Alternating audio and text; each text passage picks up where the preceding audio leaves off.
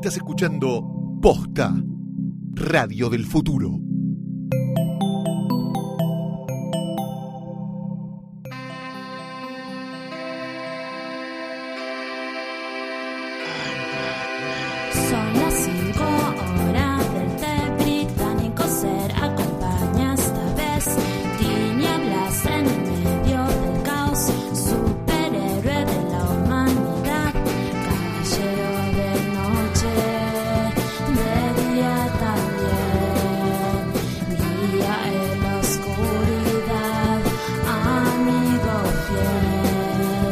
Bienvenidos a un nuevo episodio especial de Alfred Pennyworth presenta el podcast de El Universo Batman en posta. Mi nombre es Luciano Banchero y esto no sería lo que es si no estuviera a mi lado el licenciado Gustavo Casals. ¿Cómo estás, Gus? ¿Qué tal, Luciano? Muy bien, muy contento de estar acá de vuelta. Este año este, les estamos dando Alfred con cuentagotas, pero bueno, nada, son gotas concentradas de Alfred. Es a propósito, para que se vuelvan locos de la desesperación, porque esto es un experimento en el que queremos que ustedes eh, enloquezcan, ¿no? Somos Eh, los jokers del podcast. Que tengan un mal día de podcast.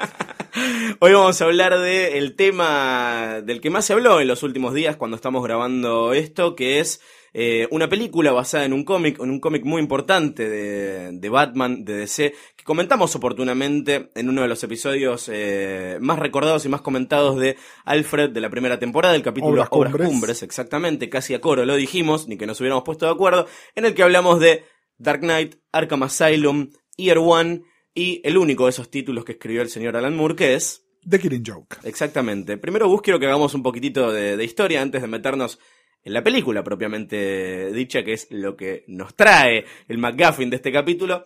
Hablemos un poco de la figura de, Alan Moore. ¿Por qué es tan relevante una persona que hoy desprecia completamente a los superhéroes y, e incluso dudo de que alguna vez los haya querido?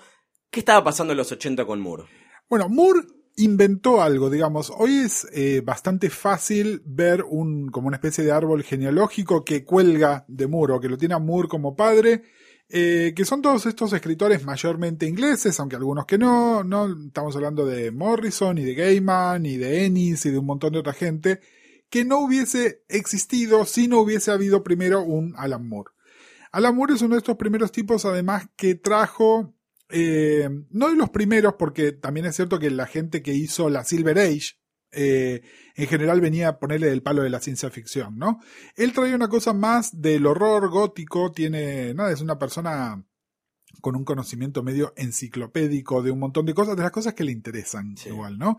Porque, por ejemplo, hay otros autores, cito a Gaiman, por ejemplo, que tienen más como un conocimiento enciclopédico, se leyó toda la biblioteca.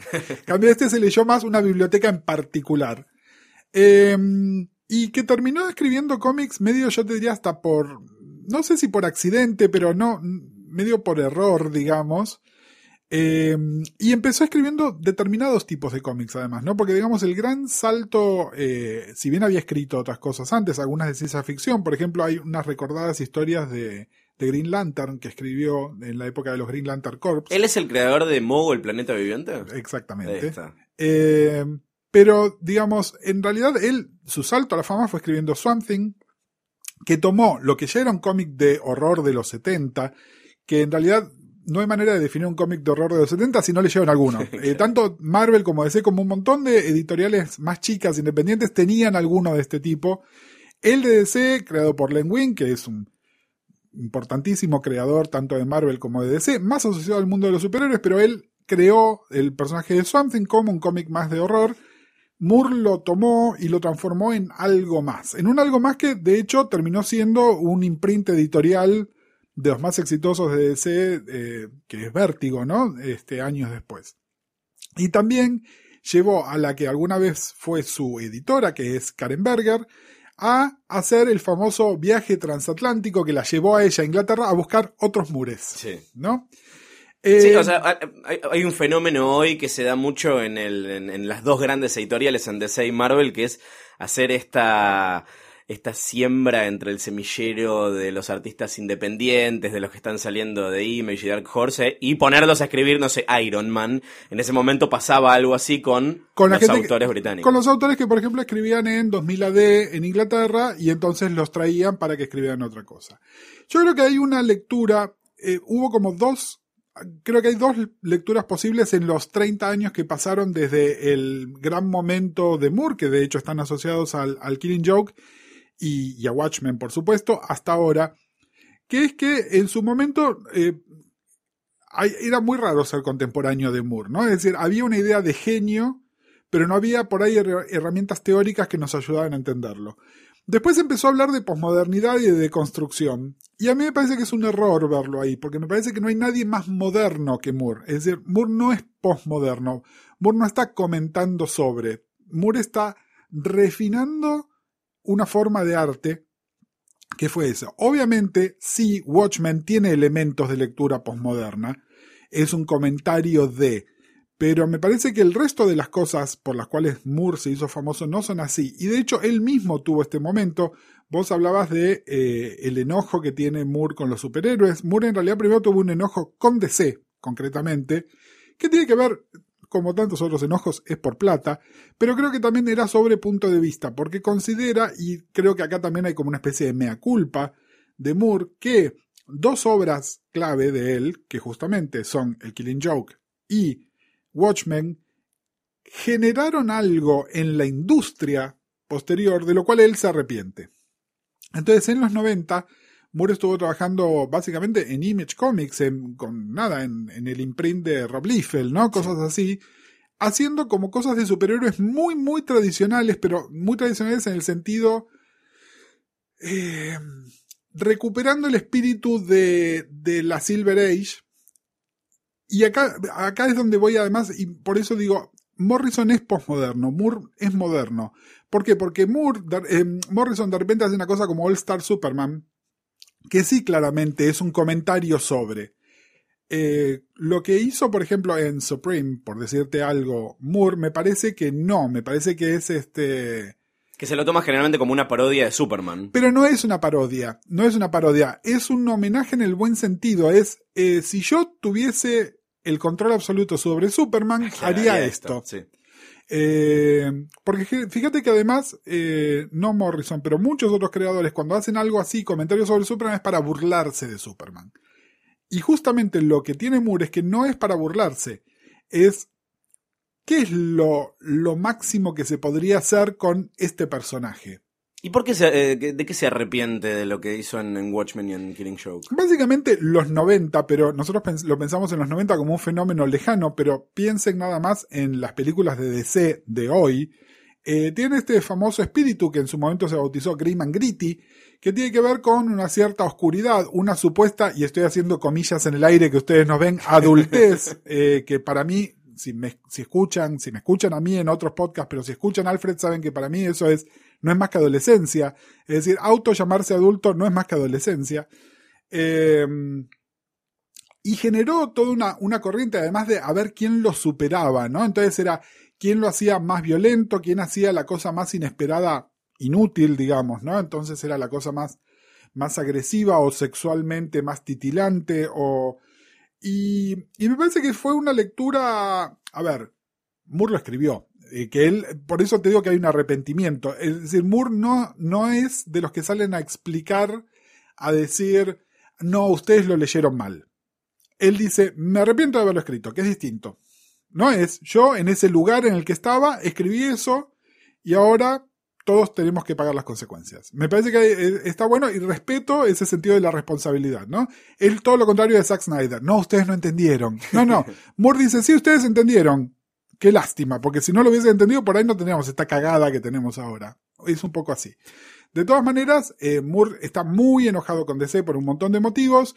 Durante mucho tiempo, DC como que se mantuvo pasivamente, es decir, seguía reimprimiendo su catálogo completo en distintas variantes, es decir, Swamp Thing ha sido reeditado mil veces, Watchmen es probablemente la novela gráfica más vendida de todos los tiempos. Sí, recordamos eh, una característica del mercado editorial que es que no es que Moore escribe esto y es el dueño de The Killing Joke, es DC que es dueña de Batman. Exactamente, de todas, maneras, lo que quiere. de todas maneras él cobra una regalía que la ha seguido cobrando, pero... Eh, digamos, siempre también hubo como una negativa que se hicieran otras cosas con esos personajes, pero bueno, eh, cuestiones tales como ahora vamos a ahondar, eh, lo que pasó con Barbara Gordon en The Killing Joke ha tenido consecuencias posteriores y cosas de la caracterización y del diseño de, de, de Boland también.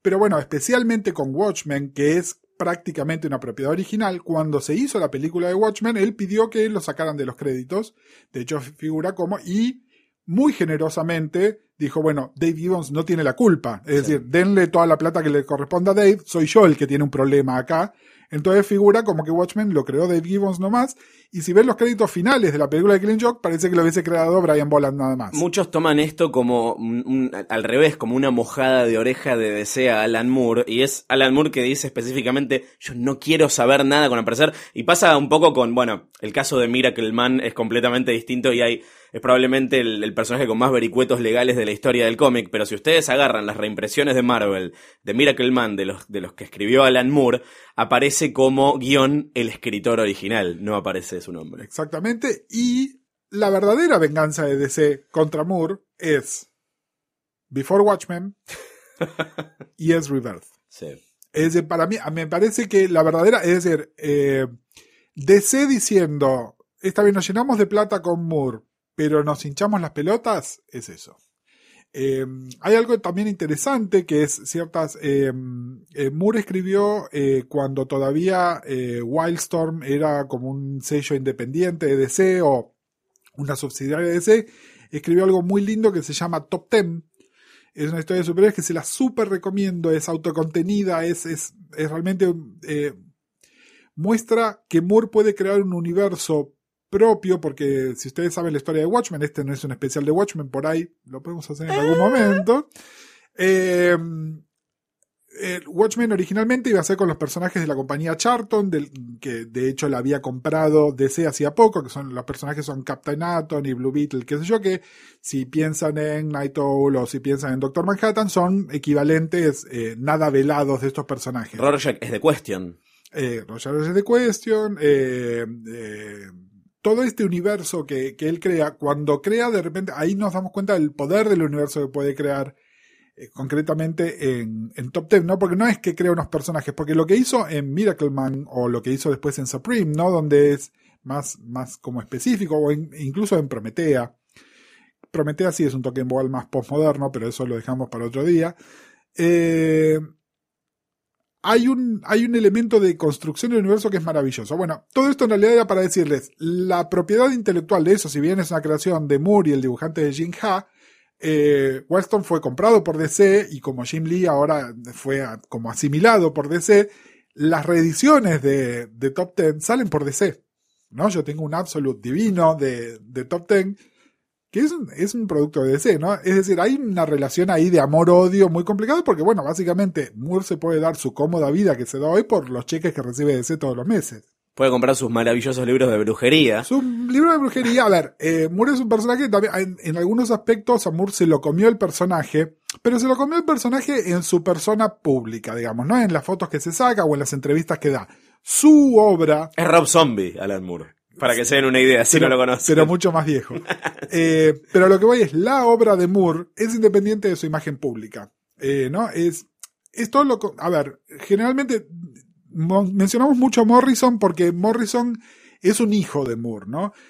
Morrison, que es otro al cual se lo comió el personaje, entonces es, ay, sí, estoy redrogado, y sus cómics son también, ay, estoy redrogado, ¿no? En cambio, Moore es brujería, siniestro, odio al mundo, y sus cómics de repente son top ten, que es una cosa un universo totalmente con elementos mágicos e imaginativos y de expansión que uno no se imaginaría. Es decir, hay, un- hay una clara división entre per- persona, personaje y obra. Y la obra de Moore, nada, léanla. Es maravillosa toda la obra de Moore. Ahora, lo que nos ocupa hoy, para mí, es una obra menor de Moore, que es una historia que él escribió medio inocentemente y que creo que creció tanto como creció. Primero porque hubo mucha expectativa, esto lo dijimos cuando hablamos en, en Obras Cumbres.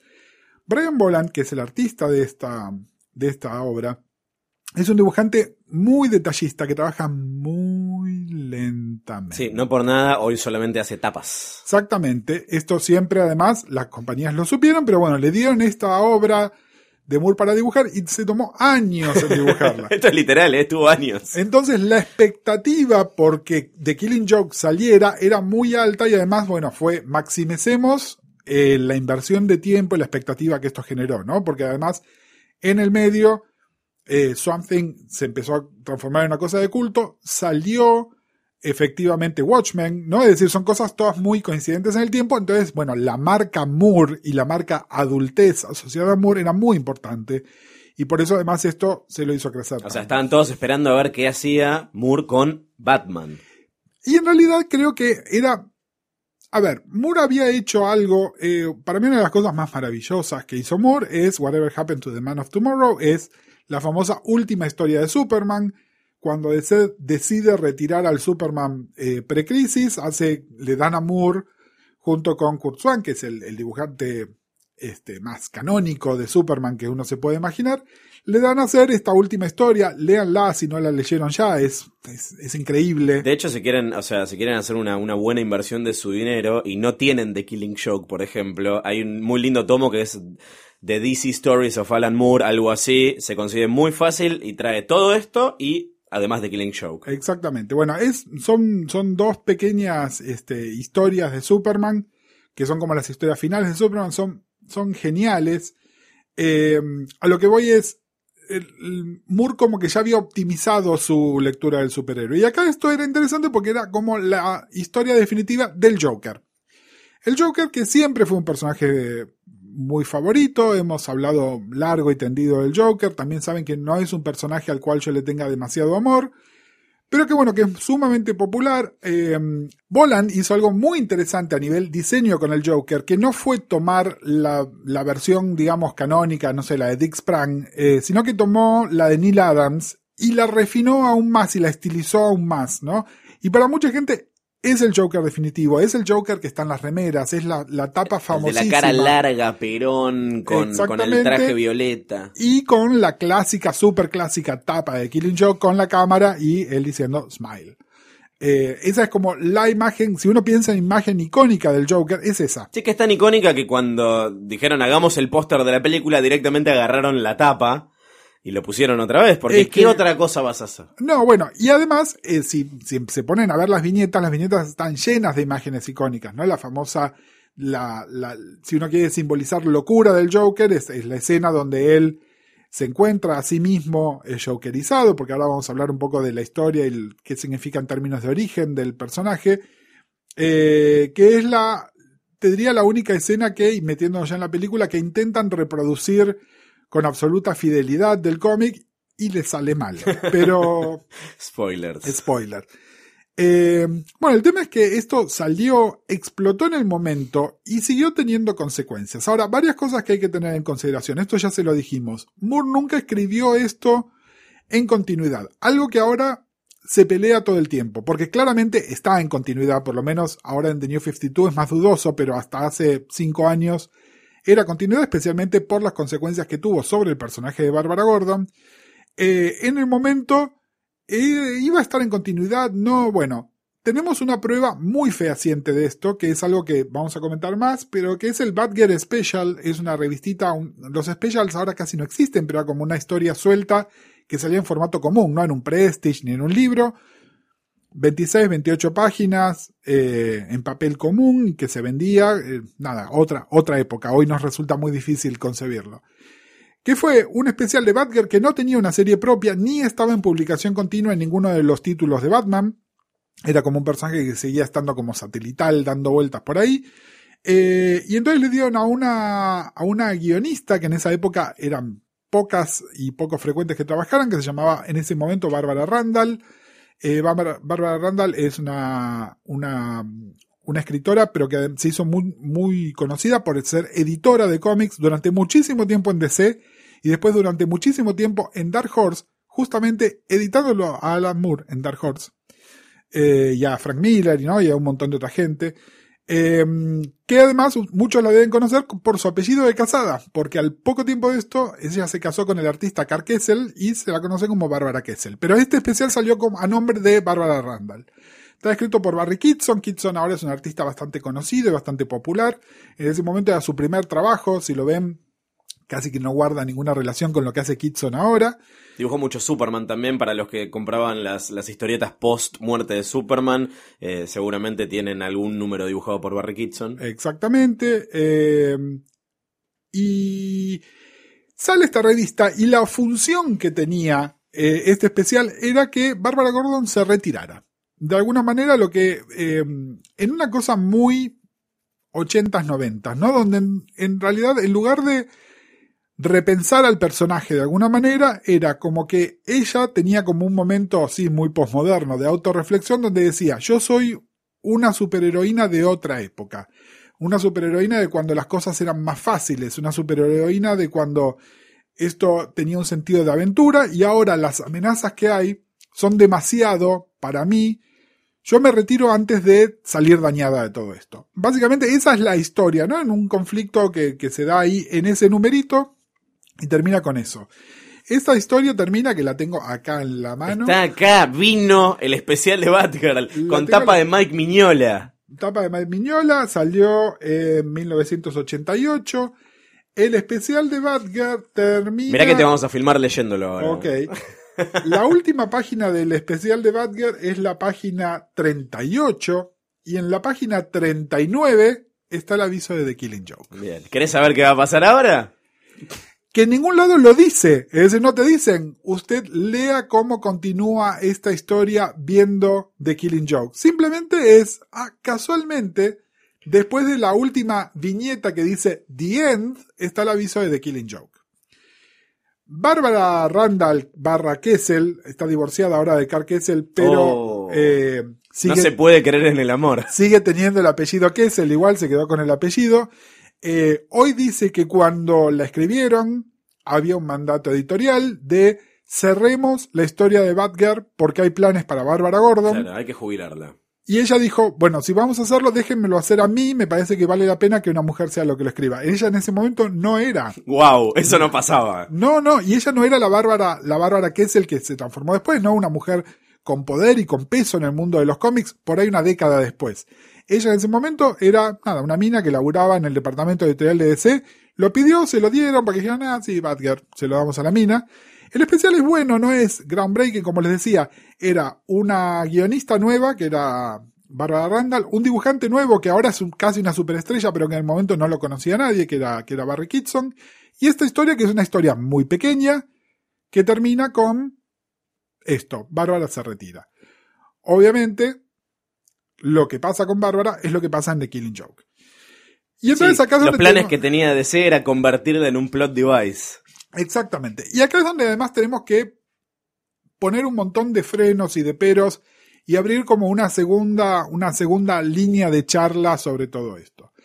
Concretamente, esto es de hace 30 años. El mundo de los cómics era muy diferente. Moore es un tipo muy inteligente, muy astuto. Ha escrito grandes historias protagonizadas por mujeres, grandes personajes femeninos. De todas maneras, Moore hace 30 años no es Moore ahora. El Moore que escribió Prometea claramente es un Moore que aprendió sus lecciones de, eh, de Killing Joke, digamos, ¿no? Es decir, eh, nosotros éramos, hace, éramos muy diferentes hace 30 años. Yo hoy que vengo acá y les hablo de género hasta para hablar de chiquititas, hace 30 años era un adolescente boludo que no entendía y que, que nada, se quedaba con, con las cosas así como se tomaban. De hecho, hay una, hay una anécdota que, que involucra a Len Wein, que lo nombrábamos hace un, un ratito, y a Alan Moore, en la que Alan Moore le cuenta sus planes, lo que, lo que piensa hacer con Bárbara Gordon, y llama a DC y habla con Len Wein y le dice, te tengo que pedir permiso para dejar paralítica a Bárbara Gordon, y después de una breve digresión interna, la respuesta fue, yeah, cripple the bitch. Cripple the Beach. Eh, y, y, y después Moore, con el tiempo, reconoció, es uno de esos casos en los que me tendrían que haber dicho no lo hagas. No lo haga. Lo que pasa es que, bueno, tengamos en cuenta, Len Wein es una persona eh, asociada con la Silver Age de los cómics. Es un señor que en ese momento debía tener cuarenta y pico de años. eh, nada, un producto de los 50 y los 60. Era otro, era otro planeta. A ver. eh, no, a ver, yo sé que mucha de la gente que nos está escuchando se tiene, tiene la verdadera dimensión de que era otro planeta porque tiene menos de 30 años. Entonces entienden perfectamente que era otro planeta. Yo ya era casi un adulto en ese momento, pero, pero no soy el caso, digamos, emblemático entre, entre los lectores y por ahí los oyentes de este podcast.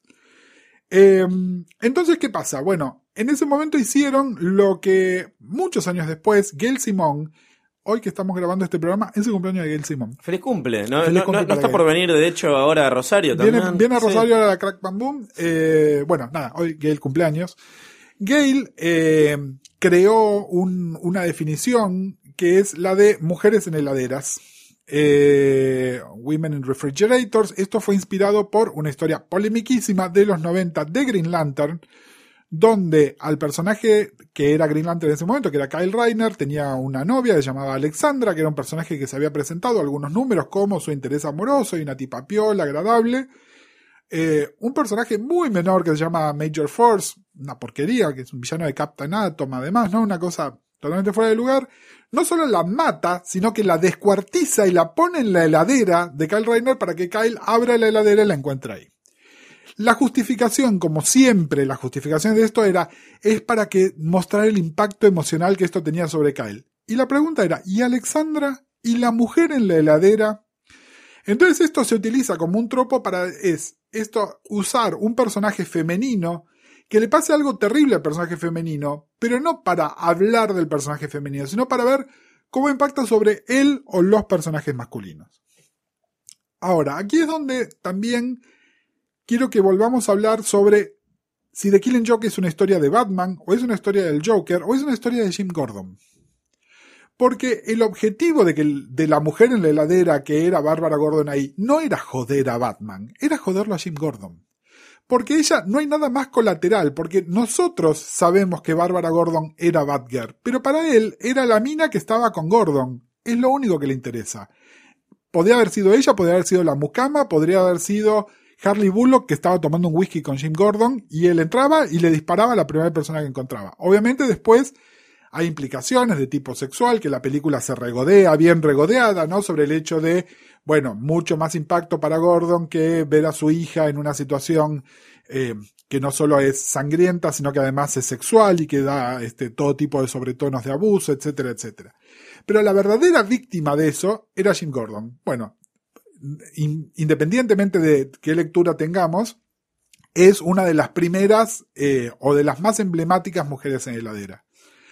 Hay gente que hoy dice, bueno, y de hecho hay unos cuantos artículos que salieron esta semana que discuten este tema que dicen, bueno, pero gracias al Killing Joke tuvimos a Oracle, que es uno de los personajes más interesantes de los últimos 25 años. No, señor. no, No funciona así. no, gracias a Jim Ostrander y Kim Yale y al Suicide Squad original, que dijeron qué podemos hacer con esta situación horrible, cómo la podemos mejorar, y luego crearon a Oracle y después gente como Chuck Dixon y Gail Simon la transformaron en el personaje tan querible que soy. Pero en realidad fue, bueno, ¿qué hacemos con, con esta situación? Tenemos a Bárbara Gordon en esta situación. ¿Qué, qué le pasa a esta mujer? ¿No? Eh, yo creo que lo recomendamos varias veces, se los recomiendo una vez más y cuando escuchen el especial que vamos a grabar de Suicide Squad, en- en- en- lo- spoiler, en muy poco tiempo se los voy a volver a decir, lean la serie original de Ostrander de Suicide Squad, es, es genial, es genial lo que hace con los personajes, eh, es genial el concepto, crea el personaje de Amanda Waller, del cual ya les hemos hablado ampliamente, que es un, un personaje favorito, pero además hay una, una etapa de la serie que es cuando Bárbara Gordon empieza a ser parte del elenco del Suicide Squad, eh, donde se explora esto, se explora su síndrome postraumático, se explora qué pasa con el Joker. De hecho, hay una etapa famosa, si ustedes me siguen en Twitter van a ver que entre el material de research que, que mostré esta semana, hay una etapa del Suicide Squad donde está ella eh, haciendo como una especie de parodia de la etapa de Killing Joke y está con un arma diciendo smile. Eh, nada, se explora todo esto de una manera que enriquece el personaje, pero que no estaba en The Killing Joke y no era la intención de Killing Joke. No me vengan a decir, ah, no, el personaje después venía. Oracle fue un producto de otros guionistas y otro grupo editorial bastante tiempo después. Bárbara Gordon es un no personaje dentro de la historia. O sea, The Killing Joke no es una historia de Batgirl como si intentó venderlo de manera muy poco exitosa y poco feliz la película, que bueno, ahora, ahora vamos.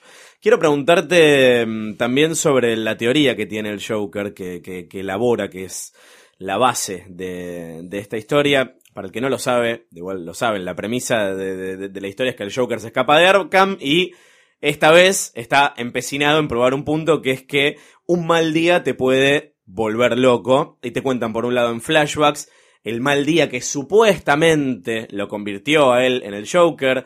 eh, un, un robo que sale mal, él es un comediante fracasado, se le es- muere la mujer y el bebé. Es un pelele que es víctima de circunstancias y de gente con malas intenciones, pero que básicamente lo transformarían en lo que es él, él hoy. Ahora vamos a meternos un poco más sobre esto. Él dice que Batman también tuvo un mal día en su momento y que por eso es Batman y está tratando de mostrarlo a través de Jim Gordon con Bárbara como, como la víctima. ¿Cuánto abonás? Puede pasar el Dr. Arkham, ya que estamos. ¿Cuánto abonás a la teoría del Joker? Eh, mira, utilicemos al personaje de Bárbara Gordon. Eh, si hay alguien que tuvo un muy mal día ese día, fue Bárbara Gordon. O sea, a nadie le importa, pero sí. Exacto, fue la que tuvo el peor día ese día. Eh, mira, cuando te pasa algo así traumático, generalmente lo que te queda es un gran estrés postraumático que puede tener todo tipo de consecuencias que tienen que ver con la depresión, pueden tener que ver con la ansiedad, en algunos casos llevan al suicidio. Eh, generalmente Bárbara sacó, le salió una bien, comillas, comillas, comillas, comillas, que es que en general el trauma físico hace que le tengas que prestar tanta atención al trauma físico que el, como que el trauma psicológico queda en segundo lugar. Claro. ¿no? Es decir, le pasa, no es lo mismo una víctima de la guerra que simplemente presenció cosas horribles que uno que volvió con una pierna menos. El que volvió con la pierna menos tiene un problema mucho más urgente, que es que tiene una pierna menos. También tiene lo otro, ¿no? Pero digamos como que uno puede procesar solamente tanta información antes de, sí, volverse loco.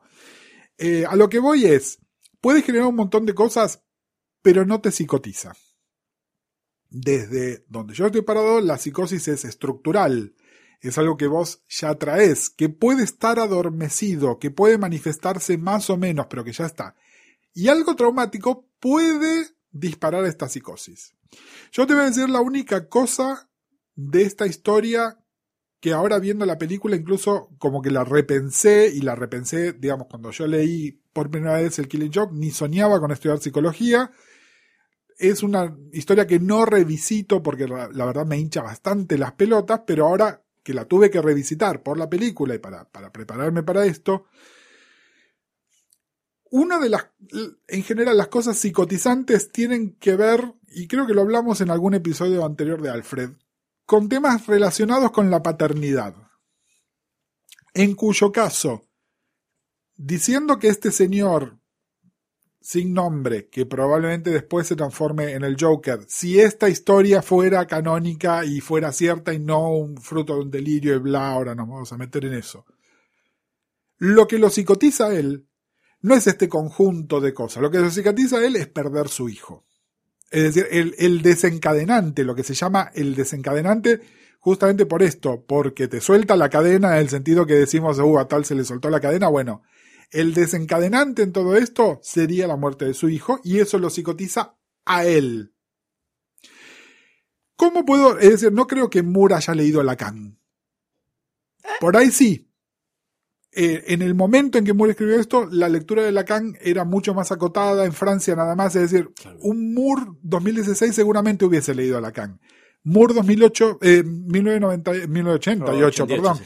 Probablemente no hubiese leído Lacan. Entonces no sé si tiene esta lectura. Pero fíjate lo siguiente, y yo de nuevo estoy haciendo una lectura más profunda. Supongamos que él quiere reproducir el efecto traumático sobre Jim Gordon, y entonces dice, de la misma manera en que la pérdida de mi hijo me psicotizó, a ver qué pasa con la hija de Gordon. Y justamente el punto de The Killing Joke, el punto positivo de The Killing Joke, es que Jim Gordon, después de todo lo que le pasa, lo que le dice a Batman es, tráemelo al tipo and do it by the book. Es decir, hacelo dentro del marco de la ley. Es decir, si hay alguien que estructuralmente no es psicótico, es Jim Gordon. Ni siquiera el trauma de ver a su hija en esas condiciones, más todo lo demás que le hace el Joker, logra psicotizarlo. Es decir, un mal día no te psicotiza. Si vos sos estructuralmente psicótico y se dan determinadas condiciones, podrías tener un episodio de desencadenamiento de la psicosis. Eh, después tenemos bastante hablado sobre si Batman es psicótico, neurótico no. Vayan, busquen nuestro archivo, los primeros dos episodios de la temporada 2. No voy a volver sobre ese tema. Que el Joker es psicótico, sí, podríamos hablar también de la perversión, pero en realidad no, es psicótico porque hay un elemento delirante. Igual también hay una contradicción, que es que ningún delirio es tan altamente organizado como es el Joker. Esto lo hablamos cuando hablamos de una muerte en la familia. ¿No? Que para ser un tipo psicótico, es un tipo psicótico muy, muy ordenado. Un tipo Sí, sí, tiene, tiene planazos. Es un psicótico con Excel, claro. No, no, no me, no Psicóticos con Excel es el nuevo hippie con exactamente. Y sobre el tema del, de- del origen, porque él tiene estos flashbacks que te cuentan la historia supuestamente canónica, pero después él lo, lo deja fuera de continuidad dentro de la misma historia. Dice, a veces lo recuerdo de una manera, a veces lo recuerdo de otra, que es algo que después usan en The Dark Knight. Usan en The Dark Knight, justamente iba a decir eso, y creo que la película eh, tiene algo que puede ser un error espantoso o un claro guiño para decirte esto. Porque si miran los flashbacks, a ver, eh, pensemos en lo siguiente, el origen del Joker es del año 40, entonces que el Joker del año 40 tenga un flashback a 8, 10 años antes es hablar de la época de la depresión. Y de hecho, si se, fijan en los flashbacks del Dark Knight, tanto en el cómic como en la película, pareciera que transcurren en la época de la, dep- de la depresión. Por otro lado, el resto de la historia de Batman y de Bárbara Gordon y qué sé yo, tiene teléfonos celulares, así que claramente 10 años antes no era la época de la depresión. Eh, y además, dentro de ese origen apócrifo, en un momento aparece la figura de Batman. Entonces, esto es lo que nos indica. Esta historia es un- una colección de retazos de cosas y no tenemos que tomarla como canónica ni como verdad. Digamos, ¿no? ¿Por qué? Porque, bueno, fíjense que me están contando un flashback que transcurre en teoría 80 años antes de la historia que hay, pero que incluye algunos de estos mismos personajes. Entonces, bueno, no hay que tomarlo, era una posibilidad. Esto Moore lo, lo explora mucho en sus historias y es algo, es un elemento que también, eh, nada, sus dos hijos este, más estudiosos, que son Gaiman y, y Morrison, toman mucho también, que es sobre el poder de las historias, la diferencia entre lo que uno dice y lo que realmente pasa, ¿no? Eh, digamos, es, un, es una discusión literaria, no es una discusión del rol de los medios, es una, es una discusión sobre el poder de las historias dentro de la literatura y los mundos que crean, ¿no? Eh, pero bueno, es esto, y de alguna manera, cuando te venden el Killing Joke como el origen definitivo del Joker, justamente la historia misma te está diciendo, este no es el origen definitivo del Joker. Cualquiera que te diga eso no lo leyó. No lo leyó o O no hizo lo una, entendió. o hizo una lectura. A ver, eh, yo no voy a entrar. Me, me molesta mucho que decir que a alguien que algo no le gustó es simplemente porque no lo entendió. Me parece que hay múltiples lecturas de cada cosa y por ahí, no sé, qué sé yo, hay gente que, que se queda con la parte de Batman de The Killing Joke nada más y a mí la verdad que es la parte que menos me interesa de todo el cómic. Por darte un ejemplo. Para mí, The Killing Joke, si quiero hacer una lectura positiva, es un cómic sobre Jim Gordon. Es un cómic que me, me, me presenta a Jim Gordon como lo que es. Y metiéndonos en la película, lo único que me gusta de toda la película es Jim Gordon. Me parece que es el personaje que está mejor dibujado en el sentido literal de alguien agarrando un lápiz y dibujándolo. Me parece que lo que hizo es Ray Wise, ¿no? Que hace la Sí. voz. Es un El papá de Laura Palmer, hablando de de, Laura Palmer. padres que sufrieron, que sufrieron traumas. y que podrían estar psicotizados o poseídos. Eh, pero bueno, el trabajo de Ray Wise me parece excelente, me parece que... Bueno, las voces son lo mejor de la película, eso hay que decirlo. Vos sabés que, bueno, a ver, metámonos en lo siguiente. Ustedes saben que esta película, aparte de todo lo demás, era importante porque reunía, eh, aparte del cast original de Batman, la serie animada, concretamente a Kevin Conroy haciendo de Batman y a Mark Hamill haciendo de El Joker. Y Tara Strong como Batgirl. Y Tara Strong como Batgirl. Eh, a mí, a ver, spoiler para nadie. A mí la película no me gustó por un montón de motivos. Eh, ahora vamos a analizarlos un poquitito más con, con cuidado. Pero uno de los motivos por los cuales no me terminó de convencer es que me parece que Conroy no la hizo con ganas. Eh, No le puso onda. no le puso onda. Me parece que no tiene mucho para jugar tampoco, en realidad. No, también tengan en cuenta que si bien con los actores de voz es mucho más difícil de considerar, supongamos que en lugar de ser un actor de voz, Kevin Conroy hace 25 años hubiese puesto la voz de Batman y se hubiese puesto la capucha y el traje. Hoy no lo podría hacer. Es un señor que antes tenía 30 años y hoy tiene 55. La voz cambia. A ver, vea- veanlo Hamill, vean a Hamill en las películas de Star Wars de, de los 80, en la última, donde él está más adulto, entre comillas, y mírenlo en The Force Awakens, y claramente es otra persona con otra voz, con otra postura, con un montón de otras cosas. De todas maneras, como es más forzada la cosa del Joker, es más que se tiene que poner en personaje, ahí no se nota tanto esta disonancia. A mí la verdad que lo que hizo Conroy en esta película no me gusta. También puede ser que esté medio cansado de esta personalidad así. Ya I am vengeance. I am the night.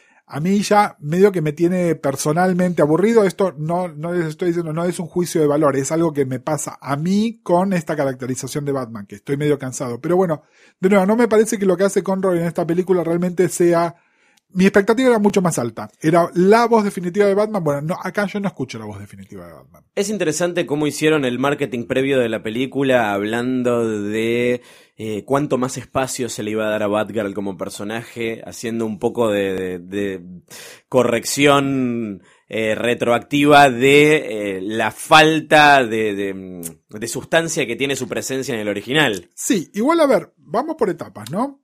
Y es lo que terminó pasando. Primero se anuncia que se va a hacer la película. Y entonces cuando se va a hacer la película, un montón de movimiento de, de artistas y de periodistas y de gente que opina, que tiene una lectura de género más astuta que hace 30 años, encabezados por gente como Kelly Sue de Cornick, como eh, Sue, la, la mujer anónima que maneja a DC Women Kikinaz, eh, El Simón. Gale, obviamente.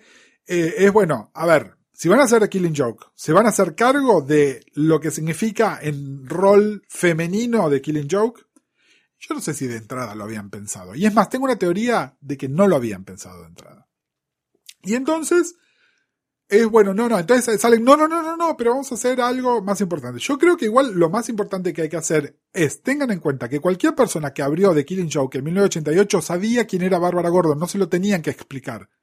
Sabía que era la hija de Gordon, sabían que era la hija de, Jim Gordon y sabían que había sido Batgirl. Es decir, Batgirl estaba, en- si vos leías cómics de DC, sabías, Bárbara Gordon, eso fue Batgirl.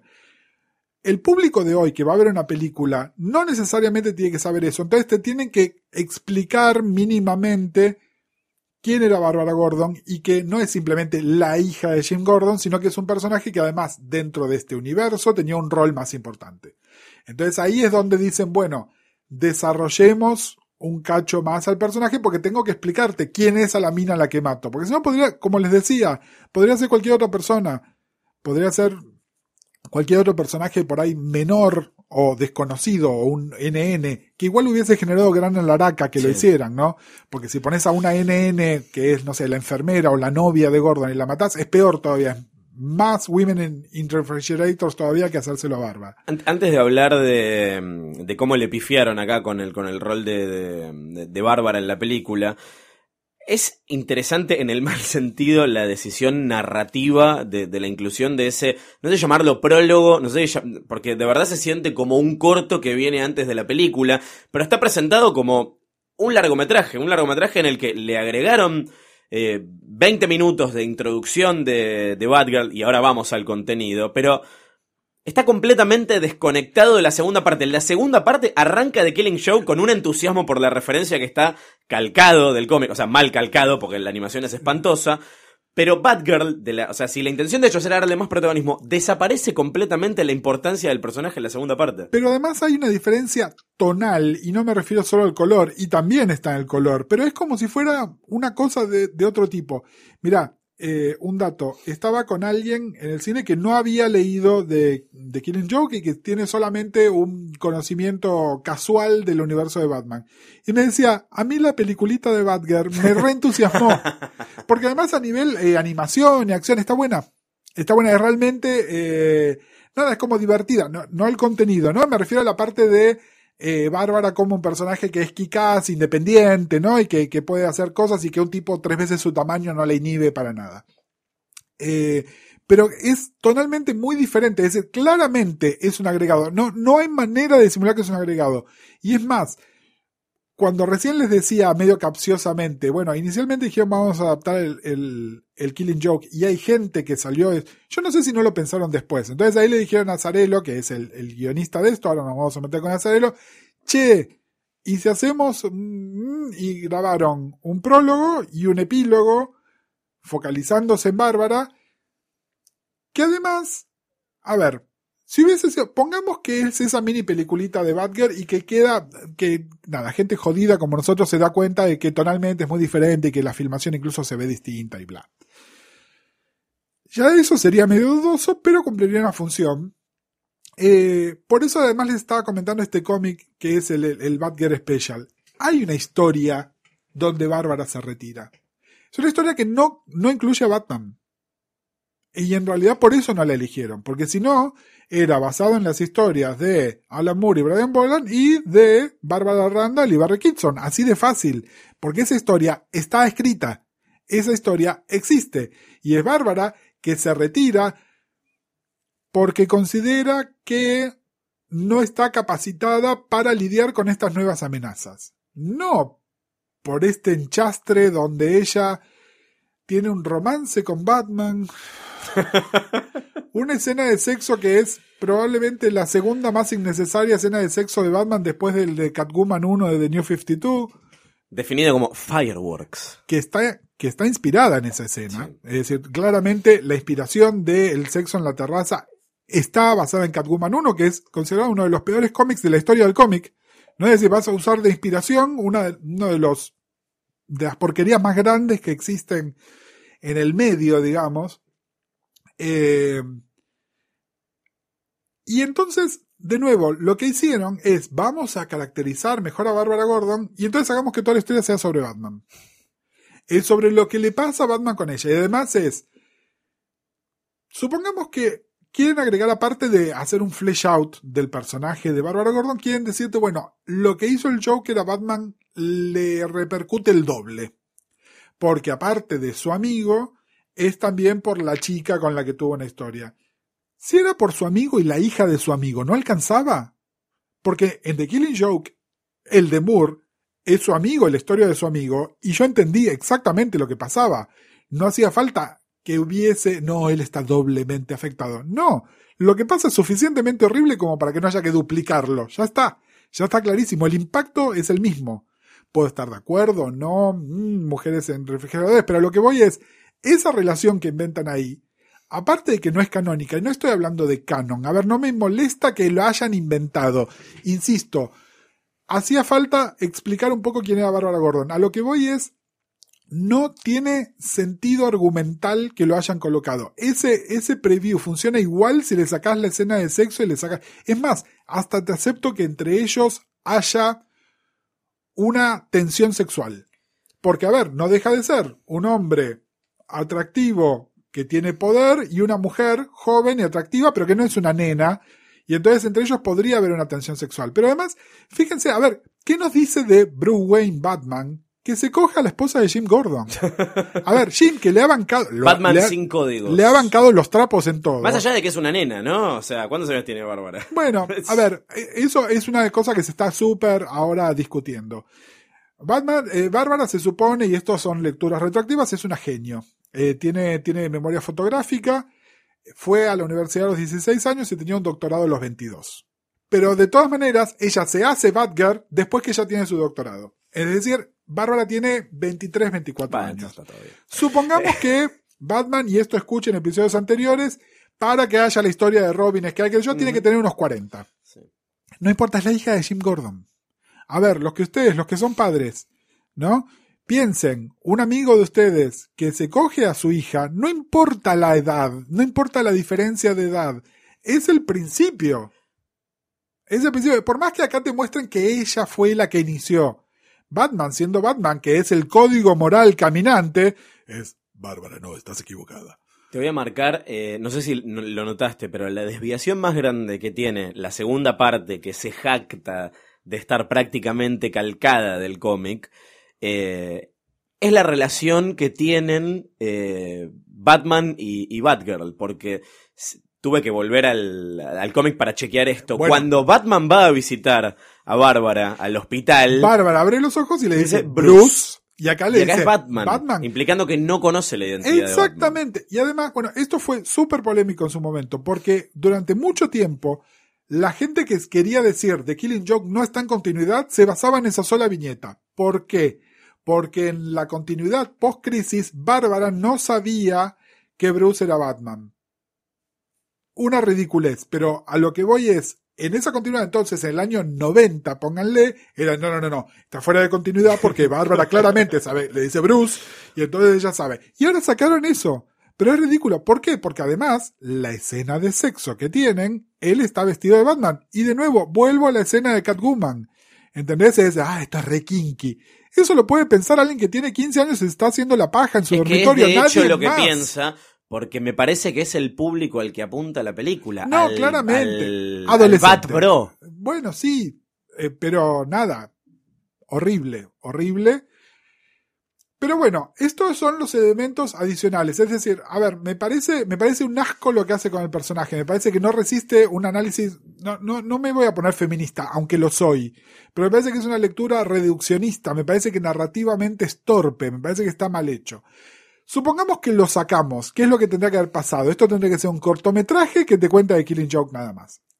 Igual hablemos más macro. ¿Qué necesidad hay de hacer estas adaptaciones? Ninguna. Ojo, una vez le salió bien, porque incluso lo recomendamos acá. La adaptación del Dark Knight es realmente buena. Pero en general, estas adaptaciones no funcionan, sobre todo porque además no es como cuando se hace una película, donde ya el hecho de que haya actores, bueno, le pone otros matices.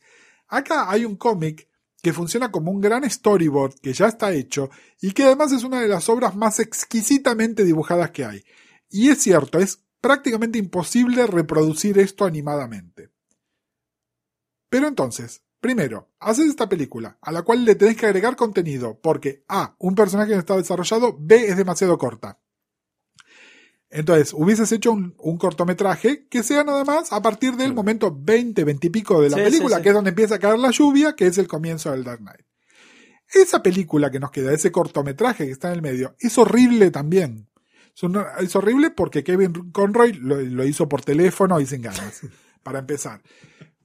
Pero además es torpe. Primero, No, hay un problema de reverencia excesiva al, al- al- al original, Bueno, claramente. es un, O sea, un sniderismo total. bueno, a ver, hablando de Moore, ¿no? la Otra gente que vez, viene y te la gente que te dice, ay, qué maravillosa que es Batman vs Superman, o qué maravillosa es Watchmen, es, ah, porque calcó viñeta por viñeta. No funciona así. El cómic es el cómic, esto es una adaptación, es otra cosa. Pero además es, visualmente fea. Está, eh, eh, podrían haber tomado dos decisiones. O calcamos exactamente el estilo de Bolan, que les hubiese tomado años, de la misma manera que a Bolan le tomó años, y bien reflejados están, o hacemos un episodio de la serie animada con el estilo Animated Universe y hacemos eso. No, lo que decidieron es hacer una cosa intermedia es fea. El diseño de Batman es horrible. No, no solo el diseño, o sea, la animación, es todo muy, esto, perdón, ¿no? es muy coreano. Es- Se nota mucho que lo es- es- es- es- está como muy eh, es un episodio, industrial. un episodio de. Transformers de los Sí, 80. sí, sí, sí. Es así.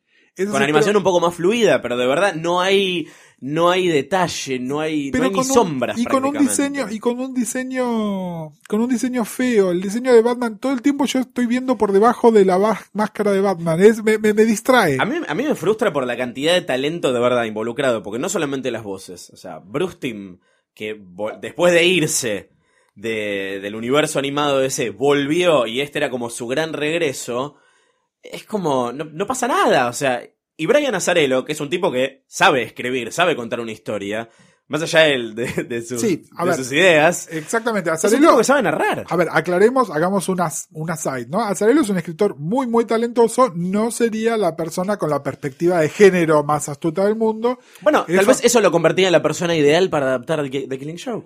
No sé, bueno, igual, eh, nada, a mí me daría un poquito de vergüenza ser el tipo que escribió ese micro corto de Batgirl que está antes. En serio, posta, ese no, lo pondría en mi currículum, ¿no? O sea, es- Porque es, una historia menor de, de- de- de mafiosos. Y no, y hay, a- no, hay na- no tiene nada que ver con la Y a Bruce. Timm, que es un tipo que está reconocido mundialmente como un innovador de la animación, que salga este producto con tu nombre, que claramente es una cagada a nivel animación, y a mí me daría un poco de vergüenza. A mí la verdad es eso. Porque además, fíjense que hay como tres... Nosotros hablamos de dos películas, pero hay como tres películas, porque además los flashbacks están filmados en otro estilo diferente.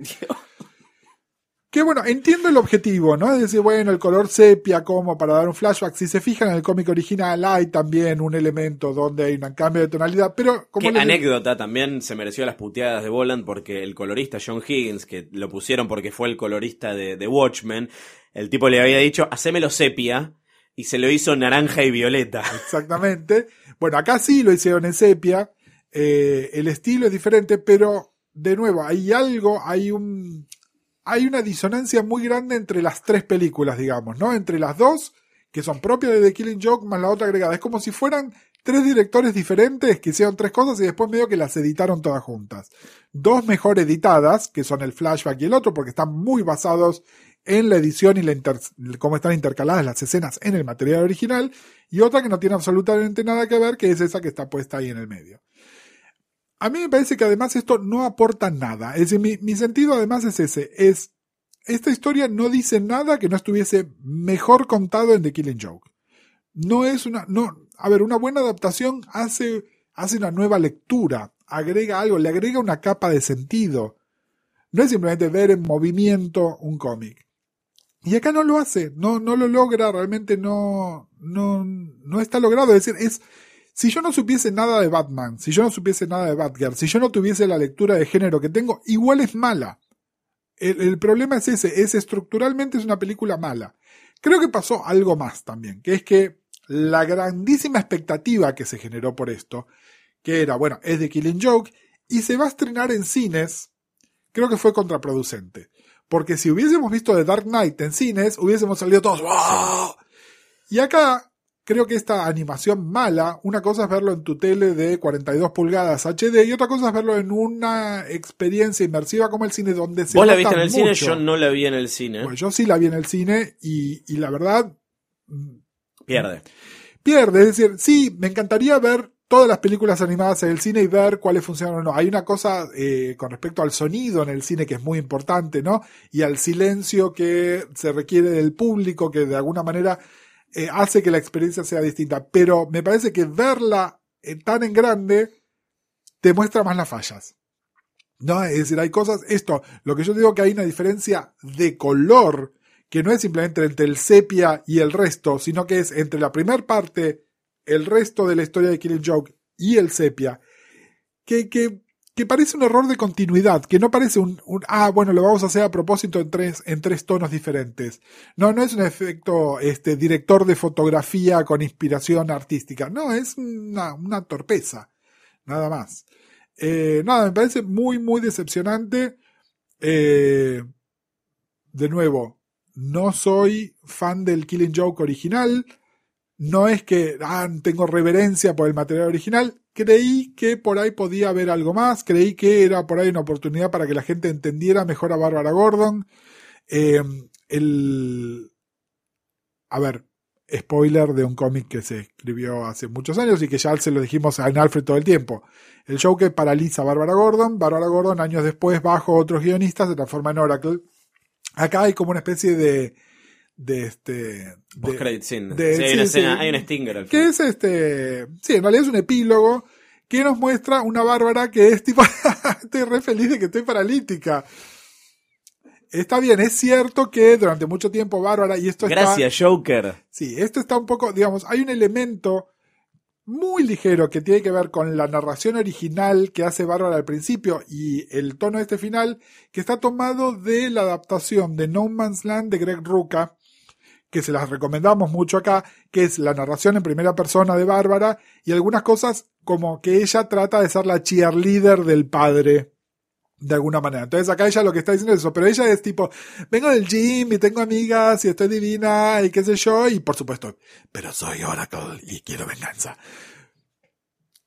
Que es medio como innecesario, porque además nunca queda del todo claro si, si vos sabés quién es Oracle, te aparece la máscara de Oracle, si no es porque esta medusa, no entiendo, qué onda, es decir, no, tampoco Está hecha para el fan, pero Está hecha para el fan. Bueno, pero si estuviese hecha para el fan, entonces haceme el cortometraje que Claro. adapta todo y no me expliques más nada. Sí, sí. O hacer una adaptación que se banque más o menos una hora sin tener esa reverencia excesiva por el original, porque está probado que toda esta gente tenía el talento para hacerlo y para mí es una oportunidad desperdiciada. Es una súper oportunidad desperdiciada. También, este, nada, me gustaría darle a esta misma gente la oportunidad de hacer un material original, a ver si harían algo mejor o harían la misma cagada. No tengo manera de saberlo. La película igual es un éxito, porque o sea, se hizo un, un estreno limitado, eh, que tuvieron que agregarle más funciones, agotaron todo. En todo no sé el cómo estaba mundo. tu cine. En todo el mundo estaba llenísimo. Claro. eh, de hecho, hubo, hubo notas acá rescatando cuánta gente fue a ver estos dos días la película.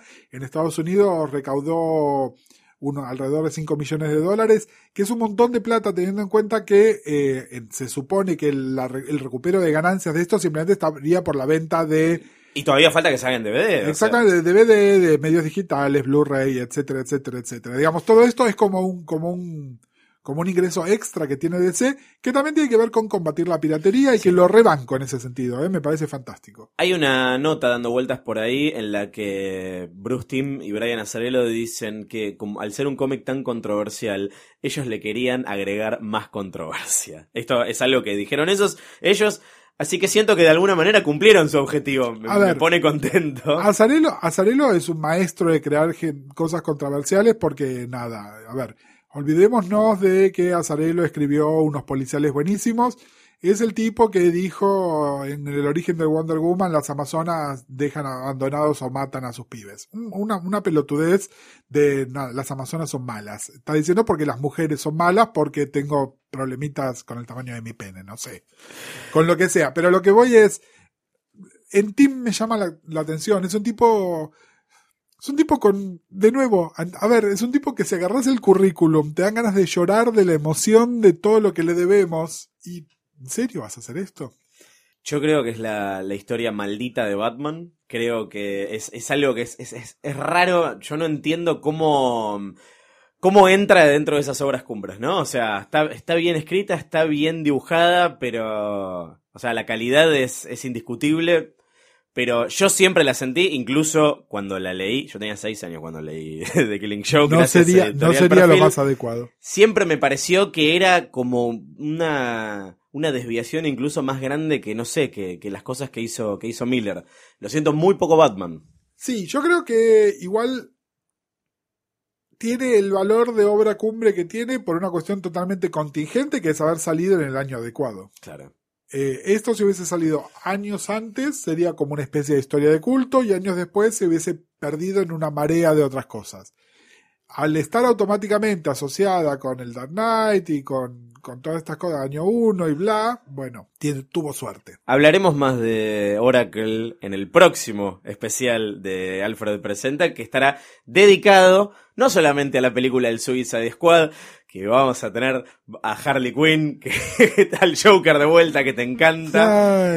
Ah, estará presente Batman también, así que vamos a hablar de eso, pero también vamos a hablar de, del Suicide Squad clásico, el que a nosotros particularmente nos gusta para que vean que hay mucha más sustancia y una historia mucho más rica detrás, que es justamente el objetivo de este podcast. Muchas gracias Gustavo Casals. gracias Luciano y bueno, nos escuchamos muy pronto.